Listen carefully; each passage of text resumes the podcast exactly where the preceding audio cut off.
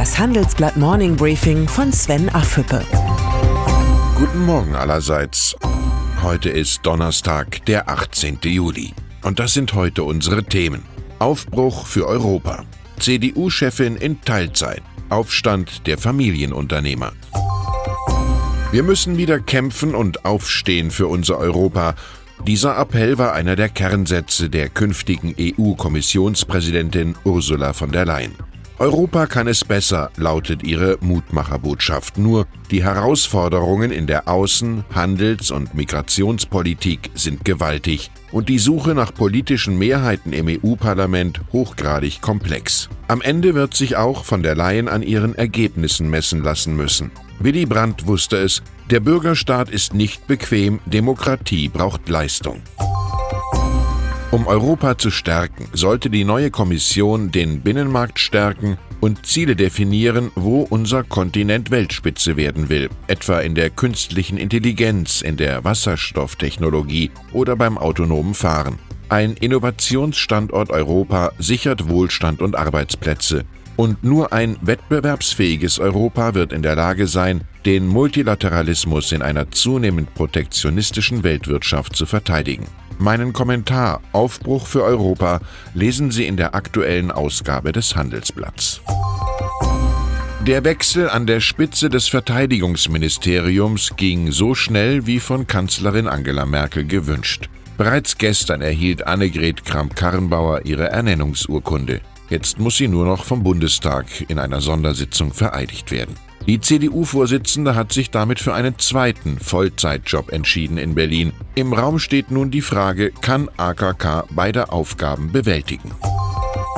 Als Verteidigungsministerin ist vor allem Führungsstärke gefragt. Die hat AKK als CDU-Vorsitzende bisher nicht wirklich gezeigt. Annegret Kramp-Karrenbauer muss aufpassen, dass ihr weder die Soldaten noch die CDU-Mitglieder den Befehl verweigern.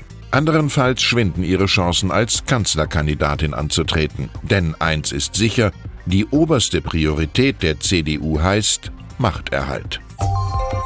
IWF. Die Kritik des Internationalen Währungsfonds, familiengeführte Unternehmen seien für die steigende Ungleichheit in Deutschland verantwortlich, hat bei Deutschlands Familienunternehmen eine Welle der Empörung ausgelöst. In einem öffentlichen Brief, der dem Handelsblatt vorliegt, kontert der Verband der Familienunternehmer, man habe irritiert zur Kenntnis genommen, dass der IWF die familiengeführten Unternehmen unseres Landes für eine vermeintlich wachsende Vermögensungleichheit mitverantwortlich macht. Die Unterzeichner des Briefs, Verbandspräsident Reinhold von Ebenvorlee und Hauptgeschäftsführer Albrecht von der Hagen, halten den Vorwurf für eine in der Sache nicht gut begründete und geradezu fahrlässig interpretierte Zuschreibung. Vielmehr seien die Familienunternehmer ein wichtiger Stabilitätsanker. Der IWF ist Kritik gewohnt. Nüchtern betrachtet muss der Währungsfonds festhalten, dass es keine gute Idee war, sich mit den deutschen Familienunternehmern anzulegen. Das Rückgrat der deutschen Wirtschaft weiß, den eigenen Ruf zu verteidigen. BMW. Auf den Aufsichtsrat von BMW wartet heute eine ganz besondere Sitzung. Erstens findet das Treffen im amerikanischen Werk in Spartanburg statt. Zweitens soll der Nachfolger von Konzernchef Harald Krüger bestimmt werden. Produktionsvorstand Oliver Zipse gilt als Favorit. Hoffnung macht sich auch Entwicklungschef Klaus Fröhlich. Egal wer es wird, der neue BMW-Boss muss den Traditionskonzern zurück in die Erfolgsspur bringen. Für die Großaktionäre Susanne Klatten und Stefan Quandt gilt, die Zeit der Ausreden ist vorbei. Und dann ist da noch Melinda Gates. Mein Kollege Thomas Jahn hat mit der Chefin der Bill und Melinda Gates Stiftung ein spannendes Gespräch über ein digitales Finanzsystem und die Stärkung der Frauenrechte in Afrika gesprochen. Ihr Ziel die Bekämpfung der Fluchtursachen auf dem Kontinent. Die Erkenntnis ist motivierend. Um die Welt ein wenig besser zu machen, braucht es nicht zwingend viel Geld, sondern vor allem kluge Ideen.